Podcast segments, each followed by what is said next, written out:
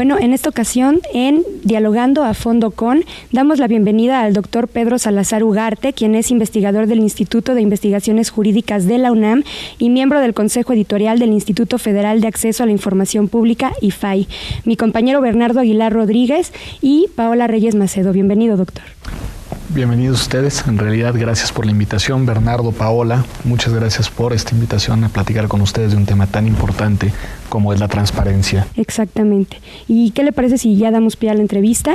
La primera pregunta que me parece es un poco más global es ¿en qué sentido la globalización ha impuesto la necesidad de la transparencia de las instituciones y obviamente los retos que esto implica para los estados democráticos? Yo creo que la globalización es un fenómeno que por un lado impone retos para los estados democráticos en términos de transparencia, pero también ofrece grandes oportunidades la globalización al final es un fenómeno que nos aporta los medios que nos permiten acceder a información a la que antes nunca hubiéramos imaginado poder tener acceso. Es decir, los instrumentos que nos ofrece la globalización desde el punto de vista técnico informático son instrumentos idóneos para que una sociedad participativa y enterada pueda estar atenta y vigilante de los fenómenos políticos y también económicos que normalmente los poderosos tenderían o quisieran poder ocultar.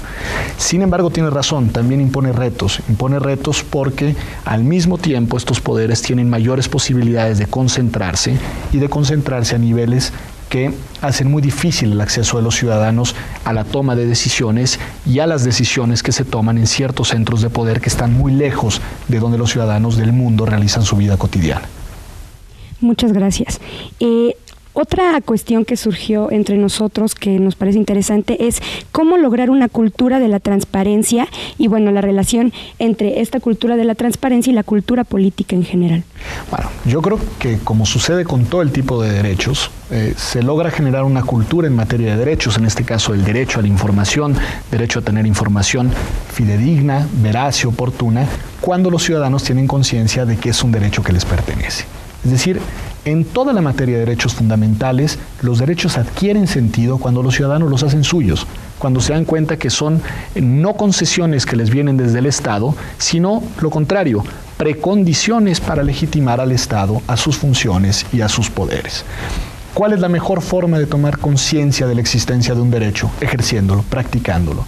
Eh, institutos como el IFAI a nivel federal y los distintos institutos de transparencia en las entidades federativas se convierten en las herramientas para que los ciudadanos, a través de los mecanismos jurídicos que estas instituciones les ofrezcan, adquieran conciencia no solo de que son titulares de un derecho, sino de la fuerza y de los efectos que supone ese derecho para limitar la tendencia de los poderes inevitable, constante, permanente a ocultar información. Bueno, y otra pregunta que viene mucho a colación en torno a esto es de qué manera la transparencia limita al poder público, pero quisiéramos eh, más que nada el poder tácito, es decir, el poder que no es formal. La transparencia evidentemente significa en sí mismo una limitación al poder. Eh, Kant decía que todo aquello que no se puede hacer frente al público normalmente es ilegítimo. En ese sentido, la transparencia es un instrumento que controla los poderes. Es un instrumento que los obliga a argumentar de cara a la ciudadanía las razones de las decisiones que toman, que los obliga a evidenciar todas las decisiones que han tomado y que los obliga a encarar las consecuencias de las decisiones equivocadas. Es decir, es una limitante en sí mismo. Ahora, evidentemente tiene razón, yo no los llamaría poderes tácitos, los llamaría poderes salvajes, es decir, todos aquellos poderes que tienden a funcionar al margen de las instituciones legales, que pueden ser poderes públicos o también poderes privados, poderes delincuenciales o poderes eh, en un cierto sentido legítimos. Bueno, esos son los poderes que más tienden a ocultar su información los poderes de las grandes transnacionales, los poderes de las redes delincuenciales de tráficos de personas, los poderes de las redes de narcotráfico, que son poderes reales, que ahí están y que precisamente hacen de la opacidad su instrumento principal de dominio. Exactamente. Bueno, muchas gracias. Cedo la palabra a mi compañero Bernardo. Gracias, Paula. Doctor, una pregunta. ¿Por qué son los medios de comunicación los agentes que buscan la información y no es el Estado el que la da de manera natural? Bueno, porque es una tendencia natural. Aquí el asunto es eh, el Estado, los poderes eh, tienden a ocultar información porque es una manera de aumentar su capacidad de control y de poder. en la historia de los derechos, nunca los derechos son concesiones graciosas desde el punto de vista de los poderes. Los derechos suelen ser y son los derechos de los más débiles, los instrumentos con los que los débiles obtienen cotos de poder que los poderosos hubieran querido retener en sus manos.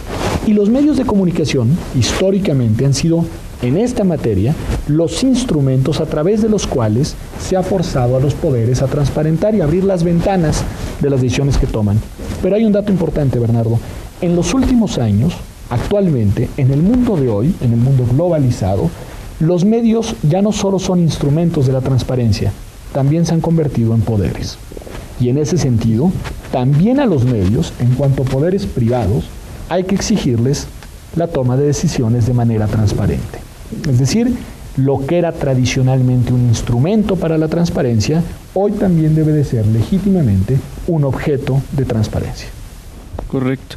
Y bueno, acerca de las instituciones encargadas de la transparencia presente y futuro, deben de ser preferentemente autónomas o gubernamentales y cómo lograr que la capacidad cómo lograr la capacidad de que se cumpla con sus recomendaciones.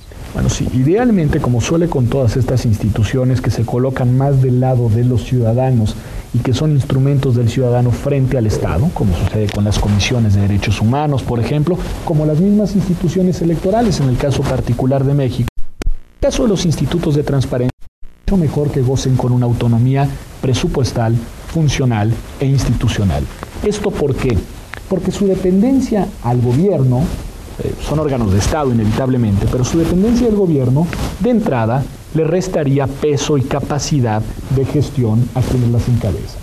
Son instituciones que deben, en la medida de lo posible, ser autónomos para que efectivamente los ciudadanos puedan acceder a ellos y desde ellos presionar al Estado, en este caso a los gobiernos, a que aporten información.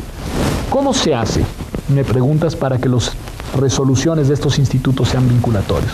Bueno, en dos sentidos. Se pueden crear los instrumentos jurídicos para ello, se pueden crear sanciones para cuando los poderes, como efectivamente existen, se oponen a entregar la información que deben de entregar, pero hay un instrumento mucho más fuerte, cuando la ciudadanía toma conciencia de la transparencia y cuando la ciudadanía utiliza estos instrumentos como un criterio y una vara para medir la legitimidad y para sancionar o premiar electoralmente, democráticamente, a los poderosos, a los gobernantes, a los partidos del poder. Correcto. Y por último, doctor, eh, quisiéramos preguntarle, ¿qué riesgos hay con el exceso de transparencia? Bueno, el exceso de transparencia es riesgoso cuando lo que está en juego son derechos privados. Es decir, tendría cuidado en este sentido.